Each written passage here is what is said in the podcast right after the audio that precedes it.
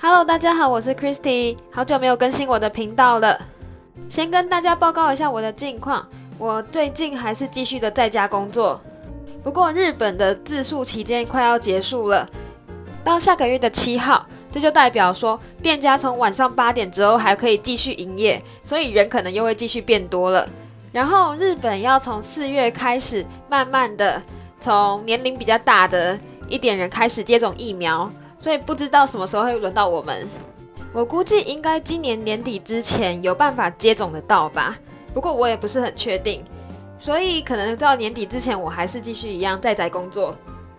不过虽然是在宅工作，我们公司还有放我们很多假，然后也没有扣我们的薪水，整体福利还是非常好，而且公司还有推出那种。因应疫情的一些政策，补贴我们之类的，所以我觉得感觉我是那种疫情的受益户。不过也不枉费我当初找工作找那么辛苦，然后进到这家好公司，所以我现在非常的庆幸当初自己有努很努力的去找。那么今天就要来继续说那些我就职的崩溃小故事。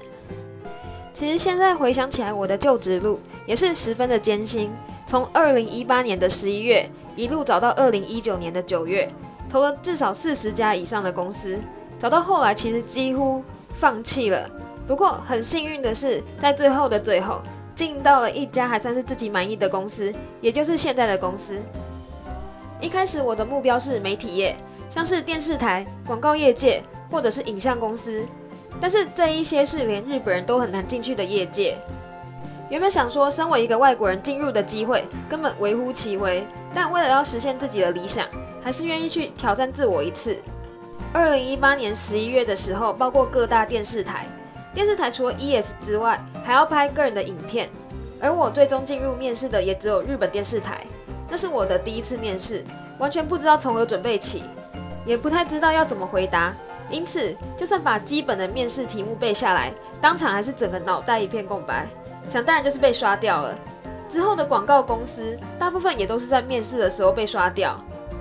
日本的电视台和广告业界又尤其要求日文程度，还有对文化的了解，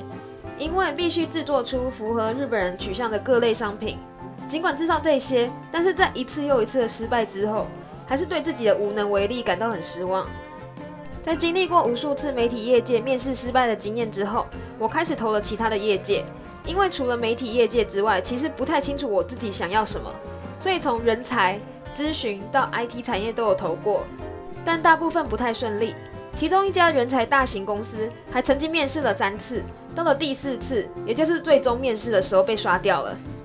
那时候心情其实真的很复杂，毕竟前面三次的面试都很顺利，也给予了自己一个很渺小的希望。原本以为自己最后一次的回答应该算不错，可以通过，但是没想到把自己一直以来的希望给打碎，让我整整难过了快一个月。那整个月我很焦虑，一方面不知道自己还能投什么公司，一方面心里一直有一个声音否定自己，告诉自己说不管再来投什么样的公司，可能都只会收到无数封的拒绝信。但是为了证明自己做得到，我还是强忍着眼泪继续找工作。在绝望之际，我参加了 Tokyo Career Forum，在那时候丢了大量的履历，并在能面试的现场随便去面试，基本上有点像乱枪打鸟。而在那时候面试有一家 IT 公司，面试结束的当下，他们告诉我面试合格了，之后会再通知我下一次的面试。但是过了两周之后，我完全没有收到任何的回音，因此我写信给了那家公司询问面试的情形，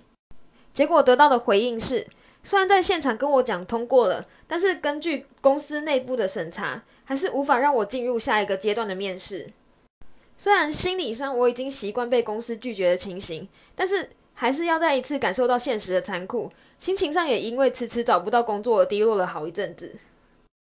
而在找工作的期间，让我另一件很焦虑的事，看到其他同学陆续找到工作的时候，即使心里会祝福他们，可是看到自己落后了别人一大截。心情实在是很难形容，又或者会常常拿自己和那些也没在认真找工作的同学做比较，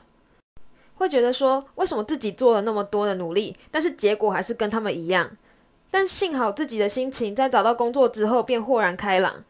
觉得自己付出的努力终于被看见了。对，没错，以上就是我在找工作期间一些很绝望的插曲。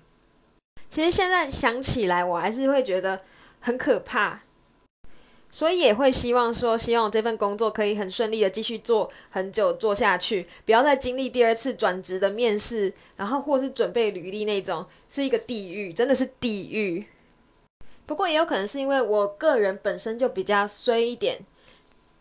不要听到我的经验分享之后就突然间害怕不敢来日本找工作，也不要哦。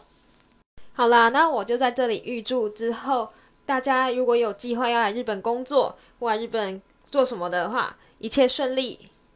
也别忘记订阅我的频道哦。那么我们下次见，拜拜。